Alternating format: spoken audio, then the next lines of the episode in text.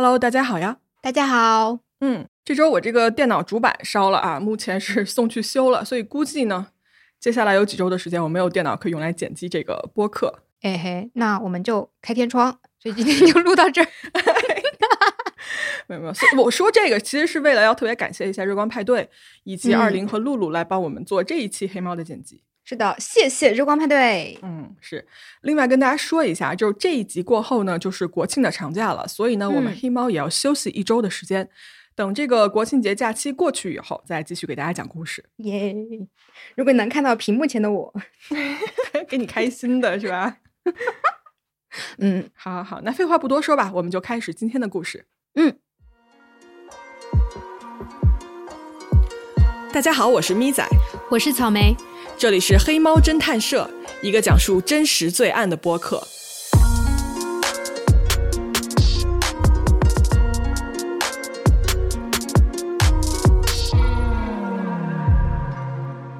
时间呢，我们来到一九九二年，地点呢是加拿大一个叫做 Kipling 的城市。我查了一下啊，这是一个总人口啊只有一千一百多人的这么一个小镇，就感觉啊，它可能还没有我们北京一个大型小区的人多。对。感觉我们小区的人都比那里人多。对，嗯，在这个小城市里面呢，有一户人家啊，这个男主人叫做 John Schneidberger，女主人叫做 Lisa Schneidberger。Schneidberger 听起来有点像德国或者荷兰之类的名字。是的，是的，雪山 Schneidberger。哦，这是一家什么样子的人呢？男主人 John 是一个风度翩翩、非常有魅力的这么一个人。他呀，在这个小镇的医院里面担任医生啊，而且是当地仅有的两名医生之一。John 呢，是一九六一年生人，他出生在非洲的赞比亚这么一个学术世家，嗯曾经就读于南非的一个非常著名的私立学院。可以说呢，他从小是在非常良好的这么一个氛围里面长大起来的。在他二十六岁这年呢，John 从南非就搬到了加拿大，并且呢，以他自己的这个本事啊，找到了当地一家诊所的医生这么一份工作。而当年啊，他工作的那家诊所的前台，那个人呢，也就成为了他后来的妻子 Lisa。但是当年啊，他们认识的时候，Lisa 其实是已婚的。当时呢，这个 Lisa 夫妻俩还会邀请 John 来家里吃饭，就说这三个人其实关系处的不错。但是呢，在第二年，也就是一九八八年的时候，Lisa 跟当时的这个老公啊，先是分居，然后呢就离婚了啊。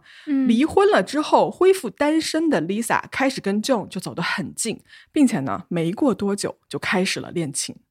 Lisa 最后是带着自己跟前夫生的一个儿子和一个女儿，嫁给了这位医生 John，并且这一大家子人呢，就一起搬到了现在这个叫做 Kipling 的小镇上，开始了他们这个新的生活。这个小镇呢，大家也知道很小，对吧？但是呢，越小的地方就越是大家彼此都认识，口碑啊什么的这种东西吧，是很重要的，在这种地方。小镇上的居民呢，对这个外国来的医生非常的敬重，大家都非常喜欢跟信任他。John 这个人啊，在当地的口碑是非常非常不错的。他呢，会主动的帮助一些残疾人，比如说在他们遇到麻烦的时候，去提供这种无偿的帮助啊啊！他还发起了一个筹款，就是为了呃帮助当地这个小镇上建造了第一个室外的游泳池，并且在当地的高中呢开设了这种性教育的选修课。你可以看得出来啊，这是一个对当地的教育、健康、福利都非常非常有建设、有贡献的这么一个人。是，好，那除了医生的这个身份呢，他在小镇居民的眼里啊，也是一个非常慈爱的父亲，也是一个非常好的丈夫这么一个形象。所以呢，众人对 John 的这个信赖啊，是显而易见的。嗯，听你这么说，真的一个非常完美的人了，算是。对。特别是作为 John 的妻子嘛，Lisa，她觉得说，哎呀，我自己怎么这么幸运，对吧？找到了这么一个好男人可以共度一生。但其实黑猫的听众听到这儿，你们都知道，越是开头我描述的完美的人，一定是有问题的，对吧？嗯嗯。那这种美好的生活呢，大概持续了几年的时间。但是呢，在一九九二年这一年呢，有一件让大家都意想不到的事情发生了。嗯，一九九二年的十月三十一号这一天晚上。这一天呢是万圣节，很多人啊都在欢庆这个节日。但是呢，在这个小镇的另一头，有一个叫做 Candice 的女人，却度过了不怎么愉快的一天。Candice 啊，她出生于一个普通的当地的一个农民的家庭。嗯，大家都知道啊，她是一个脾气比较暴躁、比较犟的这么一个女孩。嗯她呢，在 Kipling 这个小镇的一个加油站工作，同时呢，她还是一个单亲的妈妈，九个月前刚生下自己的孩子。而就在这一天啊，Candice 跟男朋友大吵了一架，因为什么呢？她得知啊自己的男朋友在外面有一些就是不三不四的事情啊，所以她就非常非常生气。两个人就在加油站啊，就对着彼此就一通嚷嚷。完了呢，她男朋友就是开着车，对吧？一脚油门就走掉了。剩下这个愤怒的 Candice 啊，她就压不住心中这个怒火嘛，于是呢，她又打算自己开车去当地的一个医院，找她在那里工作的一个好朋友倾诉一下。就他有个好朋友在那工作，所以呢，他在这个加油站下班了之后啊，他就换好了衣服，然后呢，就开车去到了医院那边。很可惜的是啊，他的那个好朋友呢，当天晚上并不在这个诊室里面值班。那么又生气又沮丧的 Candice 啊，就坐在这个诊所里面，当时情绪是很不好、很不好的。因为你想，是一九九二年那个时候，手机可能也没有那么普及，就你想找一个人，你必须是开车去找他，或者去哪儿找他，你才能联系到他，对吧？你不能说我给他发个短信，没有这种东西的。对，而且他当时的心情，我觉得还蛮能理解的，就是那种感觉，全世界都在跟我作对，为什么？就非常的烦躁那种。是 是是。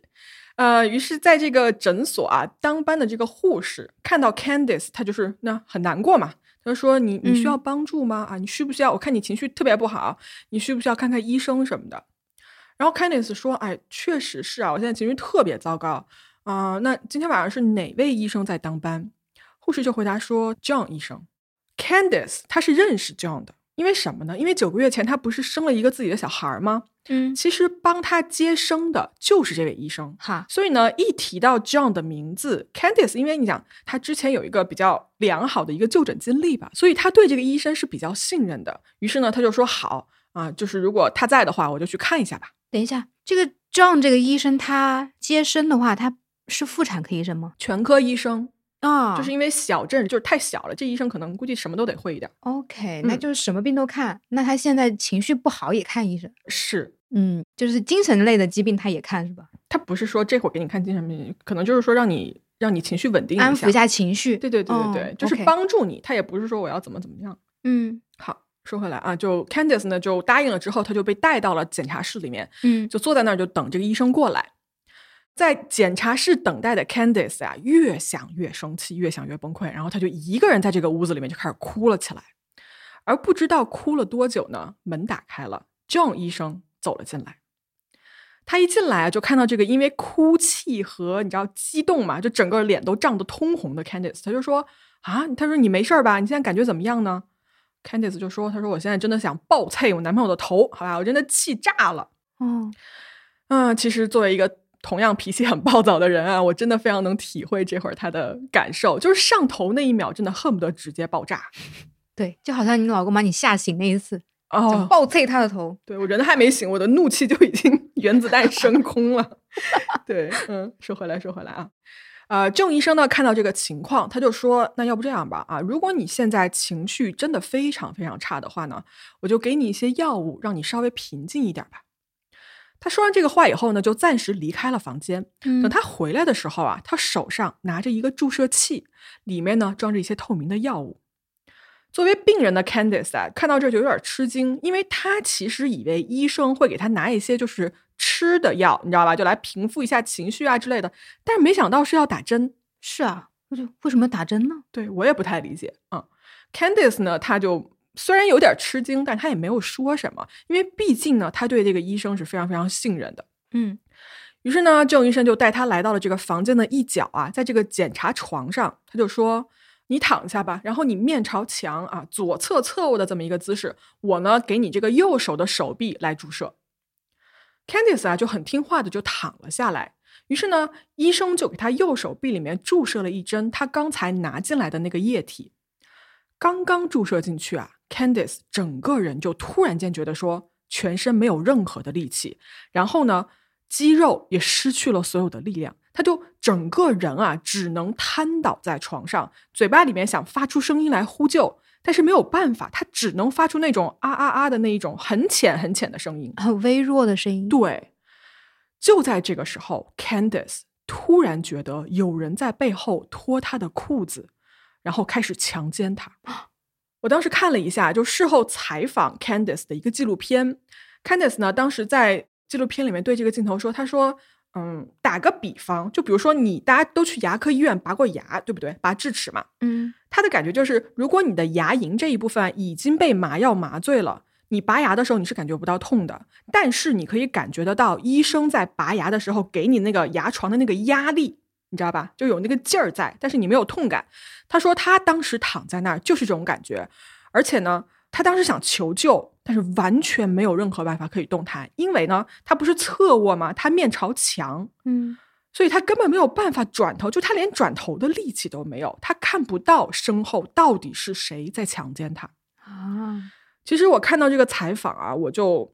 设身处地的，我想了一下，我觉得我整个人都要窒息了。就是你想象一下，你的神经高度紧张，然后你想控制自己的肌肉，想去反抗的时候，发现自己没有任何办法动弹，你只能眼睁睁的看着别人摆布自己，但你的神智是清醒的。我觉得这个还是非常非常可怕的。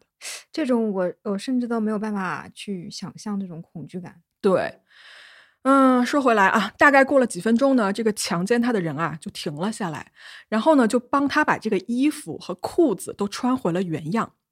这个时候啊，大概这个 Candice 他觉得说这个药效好像没有刚才一下那么猛了，稍微弱了一点，嗯，他就努力的翻身啊，想回过头去看一看，说这个人到底是谁。但是呢，当他翻身成功的时候，他发现说这个屋子里面已经没有人了，这个男的早就走了。Candice 这个时候立刻就意识到说这个事情很不对，他意识到自己被强奸了。那么呢，在他这个身体稍稍的恢复了一点知觉之后，他做了一件事情，他在这个医生的房间里面啊找到了一个。塑料袋儿，嗯，然后呢，他脱下了自己穿着的这个内裤，把内裤装到了这个塑料袋里面，以此来保存自己被强奸的证据。因为呢，Candice 平时也会看一些罪案的节目，他知道保存这个证据的重要性。对，这一点真的非常非常重要，非常非常关键。没错。但是在做完这一切之后啊，因为当时他的药效是没有完全过去的，他还是晕晕乎乎的，所以他没有办法立刻开车离开这个诊所。Candice 呢就躺在这个诊所的床上，在这个护士的安抚下休息了大概几个小时。但是他全程啊没有告诉这两个护士发生了什么事情。为什么没说啊？因为他觉得说我现在不是很确定你们护士跟这个强奸我的这个人是不是一伙的。所以他保持了沉默嘛，因为他毕竟还是在那个现场。哦，你想，万一这两个人把他那个证据抢走了怎么办？对不对？嗯，是，而且他当时整个人应该还是比较懵的状态。嗯，我觉得他这么决定反而证明他不是懵的，他脑子非常清醒。嗯嗯，完了，在休息完，他恢复完了以后，走的时候啊，他就很注意的就带走了这个在塑料袋里面装着的内裤啊，这个关键的证据。随后呢，Candice 驱车来到了距离当地两个多小时车程的另外一家医院，那也就是到隔壁镇上去了，对吧？嗯，开了两小时车，在这家医院啊，他做了一个强奸受害者的一个全套体检，并且呢，立刻打电话报警，让警察和当地医院的医生一起来收集了他刚刚被强奸的证据。嗯，我查的那个资料里面好像是提到了他用了那个 rape kit，就类似于一种。取证物的一个套装吧，就里面有棉签啊、器皿啊，然后还有各种取证的文件啊之类的。就因为这种性侵案件，它的隐案率是很高的嘛，所以很多人其实他就是因为这样那样的原因，他被性侵了之后，他是不会马上报警的。就有这样的一个套装，它的目的就是说，不管你报警或者不报警，先帮你做取证。嗯，不过当时那个 Candice 应该是知道谁性侵了他了吧？嗯，关于这个人到底是谁啊？其实 Candice 心里是有一个答案的。嗯，他觉得就是当晚这个叫做 John 的医生。但是呢，由于案发的时候啊没有目击者，他自己呢也没有抓到现行，或者是说他没有亲眼看到对方的脸，所以他没有办法呀，就是空口无凭的去指控他。嗯，Candice 觉得说，如果我把现场这个 DNA 证据保存下来了，我就可以用这个物证来指控他强奸我的这个事实。可是呢，Candice 没有想到的是啊，这件事情后来会闹得非常非常的复杂。就在 Candice 报警的第二天，警察呢敲响了 John 医生家的门。开门的呀是 John 的老婆 Lisa。她呢打开门的时候就非常惊讶的发现说：“哎，怎么有个警察站在我们家门口？”嗯，对方警察就说：“他说我能不能跟你的丈夫谈一谈？”啊，Lisa 说：“好啊，没问题啊，我丈夫在家呢。”啊，这个时候呢，警察就带她的这个老公 John 嘛，就单独去到了旁边的一个房间，然后就在这里呢，就直接告诉 John 说：“你现在面临了一项非常严重的指控，有一位病人指控你性侵他。” John 啊，在当时他非常仔细的听完了警察所有的描述，但他听完之后呢，非常坚决的否认掉了这些指控。他说：“我没有做这件事情，我绝对不会这么做。”他解释说啊，他说：“我当晚呢，确实是给 Candice 看了病。”但是呢，因为当时他这个情绪吧，非常的不冷静，所以呢，作为医生，我给了他一种镇静的药物。这个药物啊，有一个副作用，就是很可能会让病人产生一种幻觉，或者是说呢，他在呃休息的时候做梦的时候，他可能是做了一个春梦之类的。好，嗯，他就跟警察说，他说那这个指控很可能就是因为这种原因产生的，所以完全就是对方想象出来的。我啊，作为一个正直的医生，我是绝对不可能做强奸病人的这种事情的。好，那这边说强奸了他，那边说我没有强奸，在两边的证词呢完全对不上的情况下怎么办呢？很简单，验 DNA。哦，哎，等一下，哎，现在是一九几几年？一九九二年，九二年是吧？对，嗯，那个时候有 DNA 技术了哈。是是是，呃，这边 Candice 他去警察局报警的时候啊，他给警察提供了当天晚上他保存下来的那一条内裤，他说这个内裤上面是有精液的，可以用这个精液来提取 DNA。另外一边呢，这个医生也表示说：“好啊，我非常乐意来帮忙证明说我是清白的，我不怕你们验我的血。”所以呢，他也很快去跟当地警方预约好了这么一个抽血的时间。按理说，听到这儿啊，这是一个板上钉钉的案子，也就是说，它是一个非常简单的，然后过程也并不复杂的这么一个案子。如果说两边的 DNA 确实对上了，对吧？那肯定就是铁打的证据，这个指控就成立了。嗯，对。嗯，说到这儿呢，提醒一下大家啊，就是在一九九二年那个年代呢，DNA 鉴定技术啊是一个新出的技术，所以它不像我们现在这个样子，就是说你给到一个样本进去，很快就可以得到结果。在当年啊，这个结果是需要花好几个月的时间才能够得出来的。那这次 DNA 它的对比结果到底是什么样子的？嗯，在大概几个月之后啊，警方得出结论。当天晚上，Candice 内裤上的这个精液里面提取到的 DNA，跟 John 医生血液里面提取到的 DNA 不符合，这俩不是一个人啊，不是一个人呐。嗯，Candice 收到这个结果的时候呢，整个人都疯了，他就觉得说，怎么可能呢？难不成是这个 DNA 的检测出了什么问题？是谁把这个样本给偷偷的换掉了吗？但警方这边说不可能，整个的抽血过程我们所有人都在场，我们是看着他把这个血啊从医生的胳膊里抽出来的，那怎么会有样本的问题呢？那能再测一次吗？嗯，Candice 也是这么想的，你知道吧？就是第一次测完了之后呢，他是没有放弃的，他大概啊花了几个月的时间，再次说服了警方去进行第二次的 DNA 检测。嗯。呃，而这个 DNA 检测呢，就是第二次的时候啊，真正实施的时候是已经到一九九三年的年底了，就一年之后了。嗯，警方在一年之后再次的找到了 John，说啊，John 医生你好，能不能再给我们提供一次你的 DNA，我们重新做一次检验，以防呢，就是我们一年前第一次做那个检验是不是出了什么问题？这个时候啊，郑医生收到这个消息呢，他已经不是很愉快了。他说：“我第一次已经证明了，说这个强奸案不是我干的，对吧？DNA 结果也显示了不符合，你们居然还来找我，我这个清白我还要怎么证明呢？”他拒绝了。呃，没有，就尽管他不开心，但他还是非常好脾气的说：“啊，那我也配合你们吧，反正我也没有做错什么，我就不怕来证明。”于是呢，他就答应了第二次抽血的要求。而这个第二次的抽血的结果呢？DNA 检测对比出来之后，发现说跟第一次的检测结果是完全一样的。Candice 内裤上的 DNA 跟 John 医生的血液样本 DNA 根本就不是一个人啊！那难道当天晚上医院还有其他的人？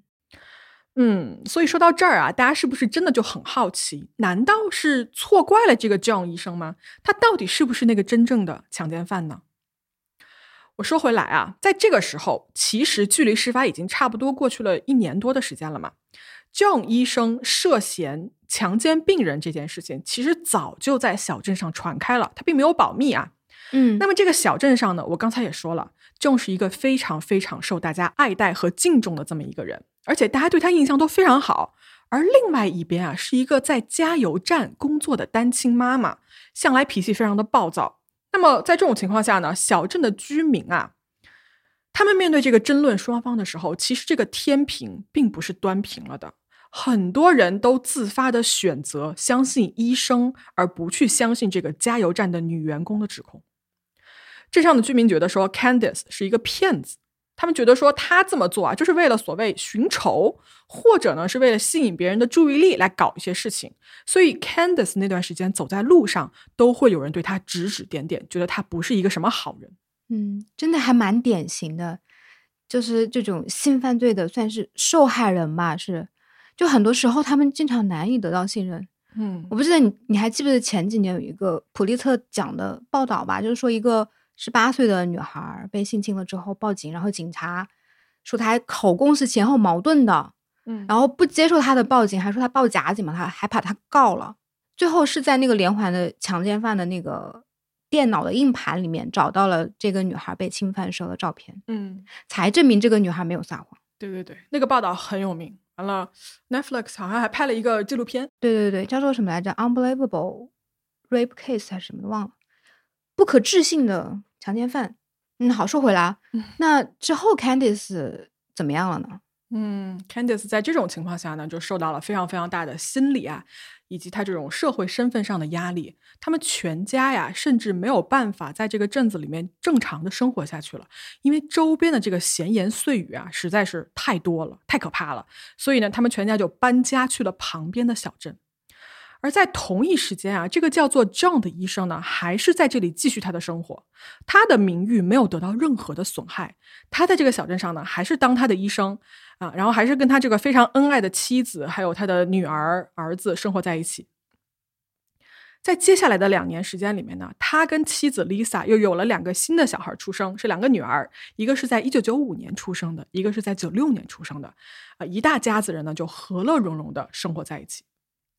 大家看到这儿啊，就说我们的事情进展到这儿，其实这两方是非常非常不平衡的。一个是有可能的受害者被迫搬离了他的家，而这个有可能是强奸犯的人呢，却大大方方的在这个小镇上生活了下去，而且所有人都觉得说他是被冤枉的，对方是一个疯女人。嗯而之所以大家都这么认为，就是因为 DNA 检测表明这个男的不是凶手，对吧？嗯嗯但是这件事引发的这个压力和偏见压垮了 Candice 吗？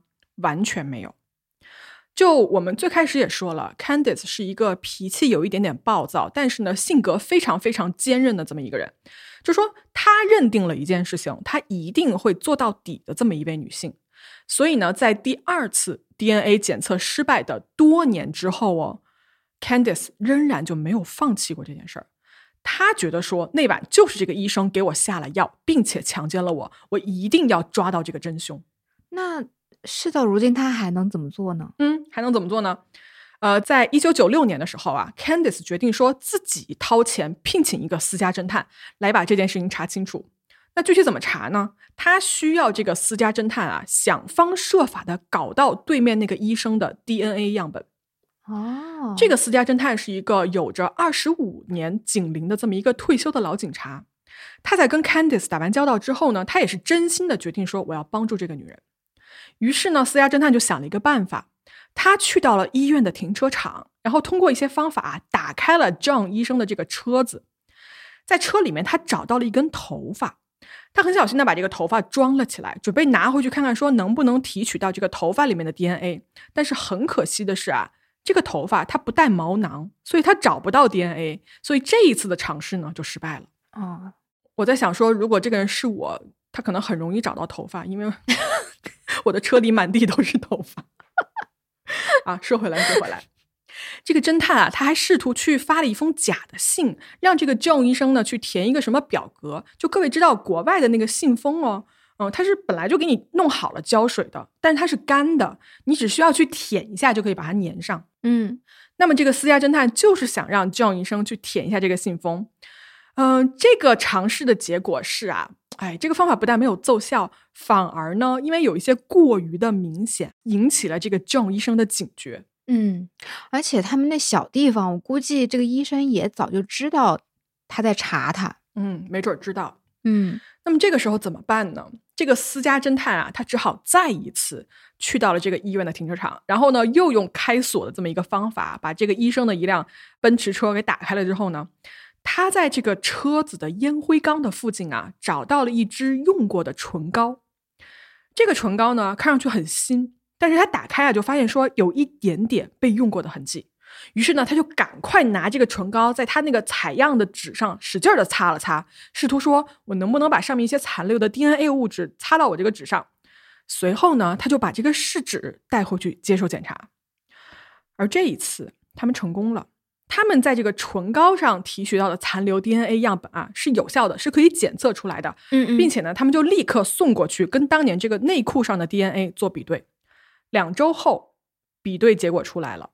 这一次新采集到的唇膏上的 DNA 跟当年 Candice 内裤上精液残留的 DNA 是完全一致的，是来自同一个人的。一致了。对，Candice 知道这个消息之后呢，就高兴疯了。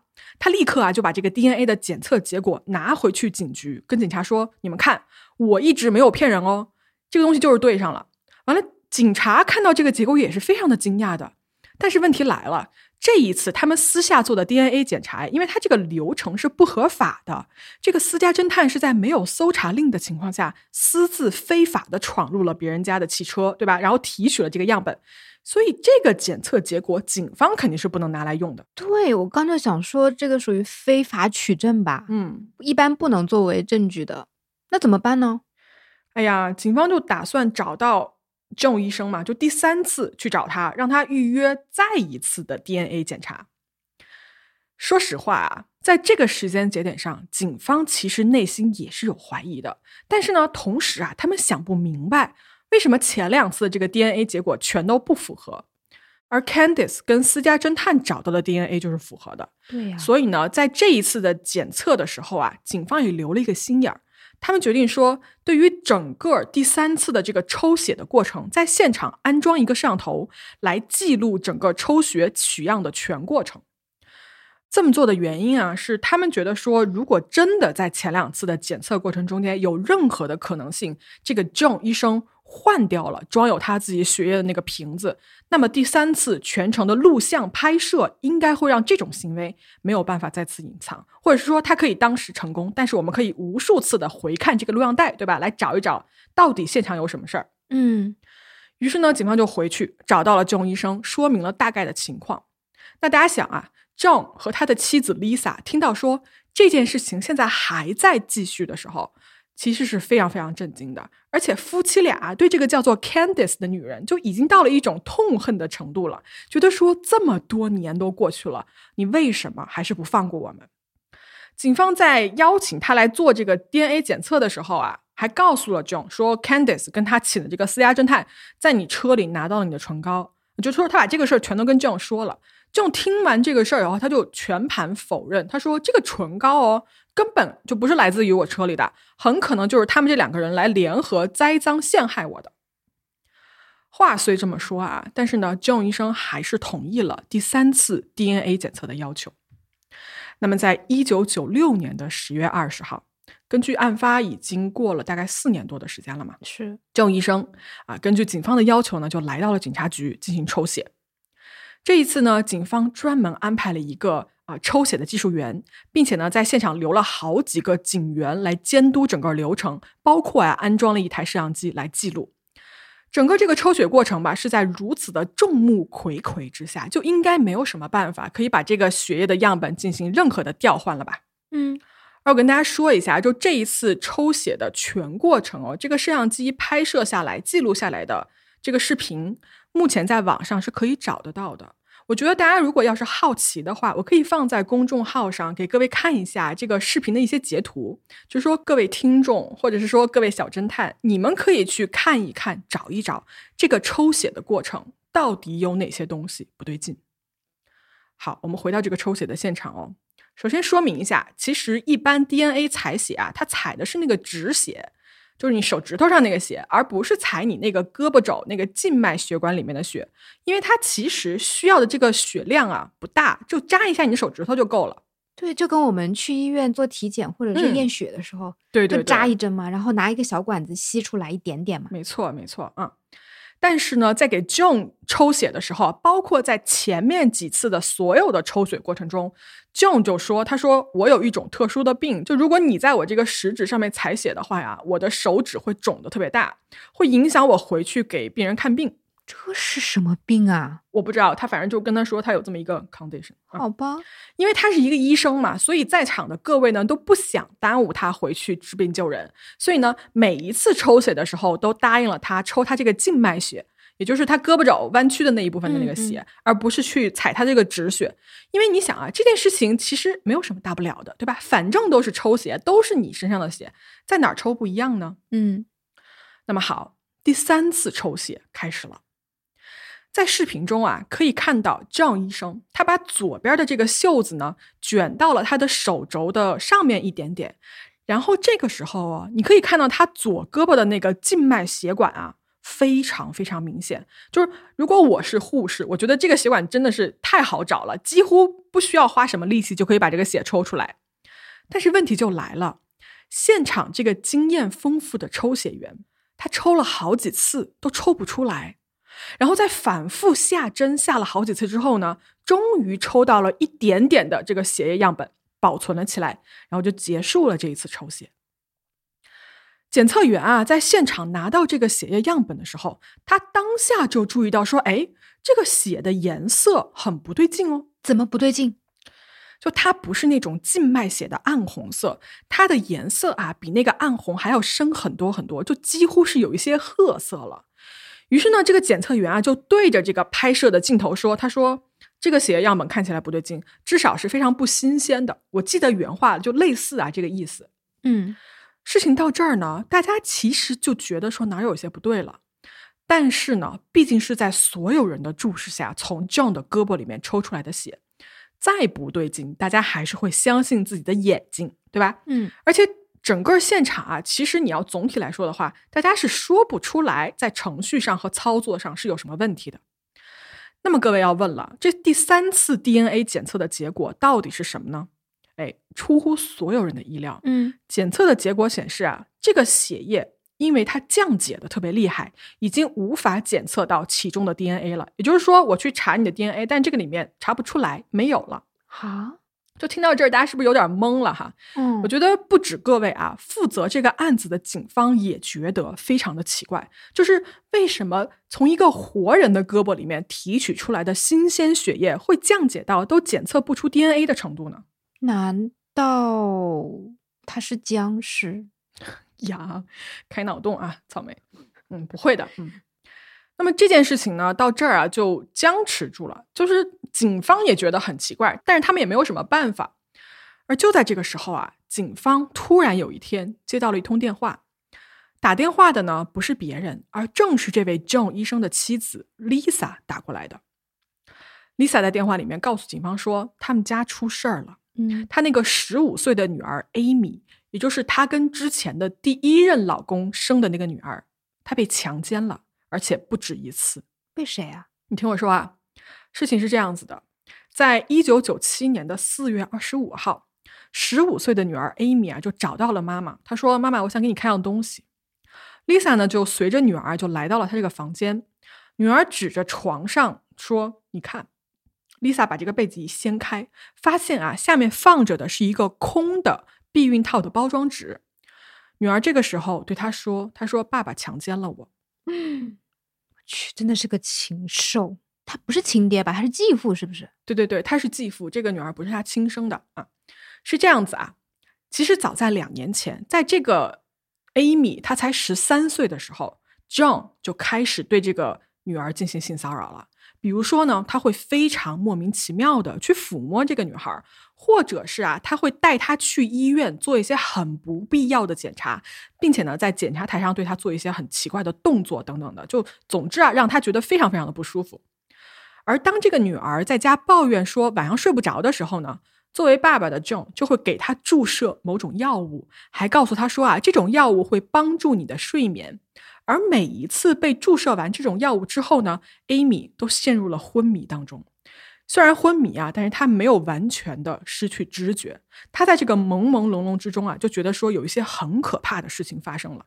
嗯，在四月二十四号的那天晚上，也就是 Amy 跟她妈妈坦白的头一天，这一天的晚上呢，作为继父的 John 又给这个女孩注射了一些药物。而第二天，这个女孩醒了以后啊，她去铺床的时候，发现床上有一个用过的避孕套的包装。这个时候，女孩长久以来的这个猜想啊，就得到了验证。她就立刻去找她妈妈，说明了这件事情。哦，所以她妈妈之前完全是对这个事情不知情的，完全不知情。嗯。然后听到女儿跟她说这件事情的 Lisa 啊，就突然想起来说，丈夫啊在家中有种种的奇怪的行径啊，似乎现在都可以连得起来了。他都干啥了？比如说什么呢？每次啊家里啊，特别是女儿哦，如果有一个什么头疼脑热的话呢，John 作为一个医生是不会给他们吃药的，而是选择注射，也就是说直接上来就给人家打针。被问起来为什么要这么做的时候，John 就说啊，因为注射就是见效快呀。Lisa 现在才发现，说丈夫给女儿注射药物，其实注射的就是镇静剂，而目的呢，就是为了强奸自己的女儿。妈的，真的是一个禽兽！作为一个母亲，Lisa 彻底的愤怒了。她发现自己表面上所谓这个美好的生活啊，其实是一个彻彻底底的谎言。在过去将近五年的时间里面，她特别厌恶的那个叫做 Candice 的女人，那个一直追着告说她丈夫强奸了她的人。到此时此刻，Lisa 突然意识到，说 Candice 说的是真的，她的丈夫 John 真的是一个强奸犯，并且是一个惯犯。她问女儿说：“你为什么不早一点告诉我？”女儿说：“你不相信 Candice 说的话，我觉得你也不会相信我。”我去，这个妈妈会疯掉，听到这句话。嗯。就 Lisa 的世界就一瞬间就崩塌了，你知道吧？她就对自己充满了责备，然后她也对自己的女儿，包括对 Candice 是充满了愧疚的。她告诉女儿 Amy 啊，她说：“你做的对，你做了你应该做的事情。”然后呢，她拿起电话就打给 John，她说：“我现在需要你马上回家跟我解释一些事情。”John 赶回家，但是呢，他对这件事情给不出任何的解释。因为你想在这个当下，你解释就是掩饰，对吧？你铁证如山，你家里发现的东西，难道还有外人来不成？是。于是 Lisa 就跟 John 说：“他说你走吧，你不要在这个家里面住了。”在 John 走后，Lisa 就开始检查 John 的房间。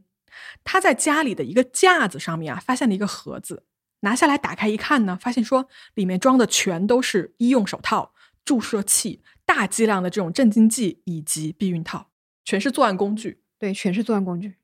好，那看到这儿的 Lisa 呀，她就更加确信了。于是呢，她就拿起电话接通了当地的警局，也就是我们刚开始说的警察接到的那个电话。而这个时候呢，警察其实正好在头疼啊，就是 Candice 的这个案子究竟要怎么处理？因为你想，一边坚持了多年，对吧？一口咬定说自己被强奸了，另外一边呢是做了三次 DNA 都比对不上。那 John 的妻子打的这个报警电话呀，让警方正好得到了一个机会，他们就前往去逮捕了 John 医生。而这一次的逮捕呢，警方就有了合理合法的动机和理由啊。他们在 John 的头上提取了二十五根头发，在他的嘴里提取了他的唾液，并且呢，不再同意 John 的那一套什么我不能指尖采血啊，因为我的什么手指头会肿啊之类的话，他们就直接在 John 的指尖采血，并且成功了。而这一次提取到的 DNA 呢，通过化验和比对啊，跟多年前 Candice 被强奸的时候内裤上留下的 DNA 完全一致，证明了在一九九二年万圣节的那天晚上，强奸 Candice 的人就是 John 本人。John 被正式逮捕，并且面临着性侵、使用毒品和妨碍司法公正的指控。那被捕后的 John 呢？他是矢口否认这些所有的罪名的。他就坚持说啊，Candice 这个女人说的就是假话，我从来没有强奸过她啊。那个有着她精液 DNA 的内裤呢，是有一天啊，Candice 闯到我们家来，偷了一个我用过的避孕套，然后以这种方法来设计陷害我的，为的是什么呢？为的就是想摧毁我的家庭啊！哎，朋友，你也不想想，一个跟你无冤无仇的人，凭什么过来就要摧毁你的家庭，对吧？他这个说法根本就站不住脚啊！对啊，完全说话不打草稿。嗯，在一九九九年的九月哦，John 的案子就开始了正式的审理。在审理的过程中呢，John 就是一口咬死啊，Candice 去他们家偷了避孕套啊，要陷害他这个说法，并且啊，他说我在发现了这件事情之后呢，出于不得不保护我自己的这个目的，而做出了一系列影响 DNA 检测的事情。对哦，他到底怎么做到的？对吧？啊。在法庭上哦，John 就说出了那个秘密，也就是让所有人都百思不得其解的这么一个秘密，就是说，为什么在这三次的 DNA 检测中，John 的样本跟对方的样本是完全不符合的呢？嗯，原来啊，John 在当年第一次接到警方说要验血验 DNA 的时候，他就想好了对策。作为一个医生啊，他在当年一九九二年的十一月份嘛。案发就才几天之后，他在一个前来就诊的男性的病人身上找了个理由，就抽到了这个人的血。然后呢，他就把这一瓶血啊放在了诊所的冰箱里面。而在当年的十一月十六号这天，就是即将要提供血样的大概几个小时之前哦，他自己拿起了手术刀。在他的左手手臂的上方的内侧啊，开了一个小口子，然后往自己的皮下植入了一个大约十五厘米长的一个叫做彭罗斯引流管的这么一个东西。膨胀螺丝。No no no，不是，彭罗斯引流管是一种柔软的、有弹性的橡胶管子，它是一个医学上常用的一个呃，比如说从伤口来排除液体，一般是术后啊，用来防止某个区域聚集液体啊，导致细菌生长的这么一个医疗的用具啊。往自己的皮肤里面插一根管子，那得多疼啊！嗯，还确实是个狠人啊。那他植入手臂的这一根软管里面啊，装着的就是他之前提取的那个陌生男性的血液以及一些抗凝剂。于是就这样呢，John 医生啊自己在自己的左手手臂里面假造了一根血管，里面呢装着是别人的血液样品。而只要过去一抽血，他就说：“哎，你别扎我手指头，对吧？我第二天会肿，你要不然就抽我这个静脉血吧。”他会在抽血的时候啊，故意穿这种长袖子的衣服。那这样子呢，他挽起袖子的时候呢，就可以正好啊遮住他上臂那个植入软管的伤口。而这根软管哦，我其实是在警方第三次的这个抽血的视频里面，你是可以看得清清楚楚的。各位去公众号看一眼哦，那个软管在手臂上凸起的程度，其实它根本就不像是正常人的血管。但是 Joe 呢，他就是用这样子的诡计骗过了三次的 DNA 检测，而大家记得吧，在第三次检测的时候，那个时候已经一九九六年了，这管年轻男性的血液已经在诊所的冰箱里面放了四年的时间，所以当时这个检测员啊，他看到这个抽出来的血样，根本就是已经是褐色的了，因为这是一个四年的血，放了四年的时间嘛，而且这个检测的结果也显示说，这个血液样本完全检测不出 DNA 了。但是我觉得奇怪，他作为医生，难道不知道这个血液过了四年根本就用不了了吗？但他没有办法，因为你想，他不能再随便抽一个别的人的血，那他又跟前面两次合不上，对吧？但他又不能把这个人叫回来就抽血，因为就很就很有嫌疑。你要干这件事情的话，所以他只能这么干，破罐破摔，属于对，就是以上啊这一些离谱的操作呢，让 John 骗过了所有人，让他心安理得的啊在。这个镇子上继续过着他所谓完美的生活，而真正的这个受害者 Candice 却不得不因此而搬离自己的家。在一九九九年的十一月二十五号，John 医生被判强奸罪、使用有毒物质罪以及妨碍司法公正罪三个罪名同时成立，被判了六年的监禁。他的这个医生的执照呢也被吊销。在整个这件事情事发之后啊。以前呢，非常非常支持丈夫的妻子 Lisa 跟 John 彻底的划清了界限。她非常后悔啊，自己没有早一点相信 Candice 的指控。也正是因为这种放任啊，导致她自己的女儿成为了下一个受害者。嗯，其实除了她女儿，还有 Candice 两个受害者。这个妈妈她本身也是受害者之一了。嗯，因为很多的这种发生了性侵害的家庭里面。父母本身真的是非常非常非常自责的，就比如我们之前有一个志愿者，他们就是有个家长找到他说，他的女儿在小时候遭到了他同办公室的男同事的性侵害，当时好像是因为他太忙了，然后中午就有时候又把孩子托付给这个所谓的熟人给他照顾嘛，嗯嗯嗯，然后现在他的女儿已经成家了，但是。好像是说，就是因为早年的这段经历，导致他女儿后来的感情生活也好，婚姻生活也好，都不是很幸福。所以，就是他说话的时候，他女儿也是已经长大成人了，但他现在一直还在自责。嗯，是作为妈妈，这个自责真的是无法释怀。我觉得，对，而且 Lisa 还跟这个人他生了两个孩子，哎，对对对，他后来跟 John 生了两个女儿嘛，一个五岁，一个六岁，在当年的时候，呃，Lisa 呢？这个案子案发之后，迅速跟 John 离了婚，并且呢，把全家人的这个姓啊都改回了自己的啊，不跟这个当爹的姓。但是呢，John 虽然他坐牢，他还是有探视自己女儿的权利的，就是说，Lisa，你要负责带这两个他亲生的女儿来探视他。但是 Lisa 她拒绝让自己的女儿去见这个强奸犯的父亲，她就不带过去。可是法庭就说这是 John 的权利，你作为母亲不能剥夺。所以因为这件事情哦，Lisa 还被法庭罚款了两千美金，因为她无视法庭的命令。而最后呢，法庭下了一个死命令，就是说你必须带女儿过去。那不得不听从这个法庭裁决的 Lisa 就被迫的带着自己两个女儿去监狱去见这个 John。哦，在这一天的时候，监狱外面大概聚集了几百号人来支持 Lisa，就整个场面又混乱又激烈。到最后，好像是因为两个女儿也搞得非常非常的不愿意，就很痛苦嘛。最后，监狱里面的社工就取消了这一次见面。嗯，而这一场就是你知道吗？探视权的拉锯，到最后是监狱里面坐牢的这个 John 啊，他主动的放弃了监护权和探视权，这一场风波也才平息下来。在二零零三年的时候，服刑了四年的 John 得到了假释，也就是他自由了啊，四年，嗯。就出来了，这太便宜他了吧？这也对他出来了，但是呢，我们最开始不也是说了吗？他是一个从赞比亚移民到加拿大的这么一个外国人，对吧？嗯，等于是说他的加拿大的身份啊，是因为跟 Lisa 结婚得到的。而在他申请移民的时候啊，当时是一九九三年，其实那个时候 Candice 的强奸案已经发生了嘛。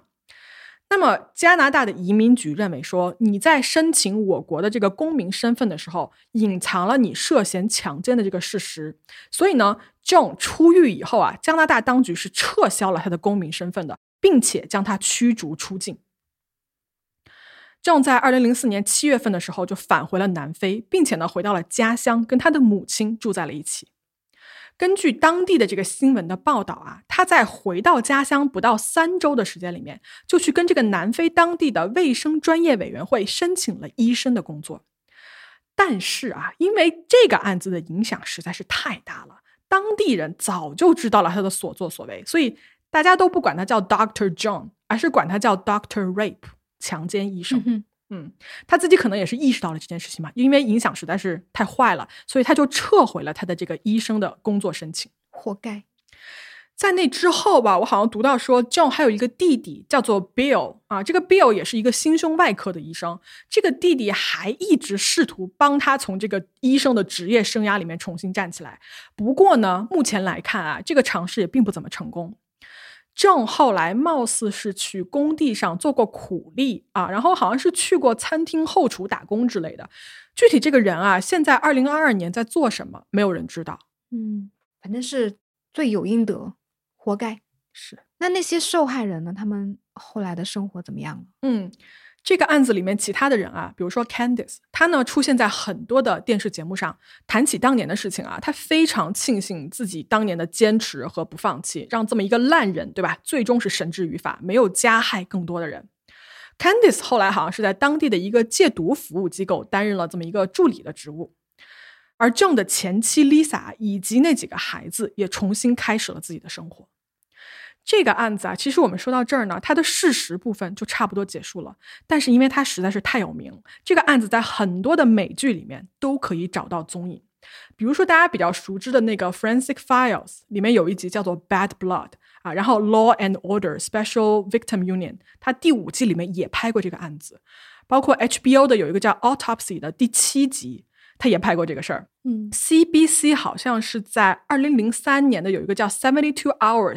也有一集叫做《The Good Doctor》，说的也就是这个事情。另外有一个加拿大的电影，原名叫做《I Accuse》，拍的同样也是这个案子。所以他真的在好多的电视、电影的作品里面，大家都可以找到这个案子的原型。嗯，主要是因为他太到后面有点是爽文吧，就是对对对，至少他是一个大快人心的结局，对，没错，因为坏人得到了惩罚嘛。嗯嗯，反正我是觉得能有这样的结局，主要其实几个受害人啊，他们在处理这个事情的过程中做的一些事情，真的是还蛮有帮助的，就是能让这个坏蛋真的绳之以法。没错，最主要的就是那个 Candice 她的那个取证的过程，我真的嗯觉得非常的教科书了，真的是不愧看过很多罪案的。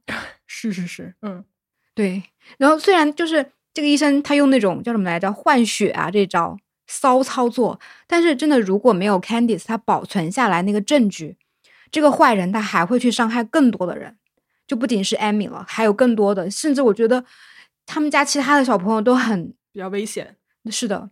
但是有一个小小的 tips 吧，或者是科普吧，就是如果在国内的话，因为我们的那个国家的那个法律体系不一样嘛，说如果在国内的话，一般遇到这样子的要取证的一个情况，特别是未成年的情况，父母还或者是家人吧，首先当然是报警啦，嗯然后呢，在取证的过程中是需要先在警察的指导下去做这个取证，就是不能直接找医生说你帮我取证是不行的，一定要先找到警察，啊，你不能自己去，要警察带你去，对，不能自己去。你要先报警，然后在警察的指导下去做取证还有鉴定的工作。嗯这种情况下，你获取的证据才会有法律效果，然后哦才能将坏人绳之以法。OK，嗯，然后另外哦我觉得听完这个案子，可能会有人觉得说，艾米的妈妈，你为什么没有早发现？你为什么不能早早的发现你的孩子遭受了这样的事情？你为什么不能避免这样的事情？嗯但就是因为确实啊，有的小孩他遭遇了这种性侵害之后，会有很大的这种变化的，比如说突然一下变得很性格暴躁啦，或者是也会有失眠啊，然后或者是他会突然的变瘦或者变胖，因为他不想，嗯他会改变自己的身体，然后不去吸引那种性犯罪者，你知道吗？啊，还有这样子，但是很多小朋友他不会的，他们就是没有任何的表征，他有的时候会隐藏起来，就是心里他会隐藏起来，他不敢吗？或者是说，有不敢，但是也有他确实他不知道，他不知道这是一种什么样的行为，OK，所以有的小孩，我好像有一个数据说，三分之一的小朋友他在遭受了性侵害之后，他是不会有任何表现的，你就不知道，你作为父母，你根本就察觉不到。所以性教育真的非常非常重要，对不对？，对对对对，就提前，你得告诉孩子这个事情是不对的。对对对，嗯所以而且我觉得艾米真的做的很棒，她就是首先她很勇敢，她那么的担心她的家人会觉得她在说谎，她在骗人，但他还是大胆的说出来了。嗯，就是这个过程很难的，非常难的。他首先要知道这个事情是不对劲的，就是他可能是对我造成伤害的，我要向他说拒绝。另外，他还要鼓起勇气跟他妈妈说，我遭受了这样的事情。嗯，我觉得真的，艾米还是很勇敢的一个小姑娘。嗯，感谢以上来自草莓的这个啊比较专业的科普知识啊。防性侵教育的科普，嗯，是好。那我们今天的这个案子呢，就讲到这儿了啊。大家如果有什么想讨论的，或者是想告诉我们的，欢迎在评论区给我们留言啊。我们一般看到呢是会回复的。好，那我就提前祝各位十一国庆节快乐哟。长假快乐！嗯，我们下周休息一周啊，别忘了下下周再见，各位，拜拜。下下周再见，拜拜。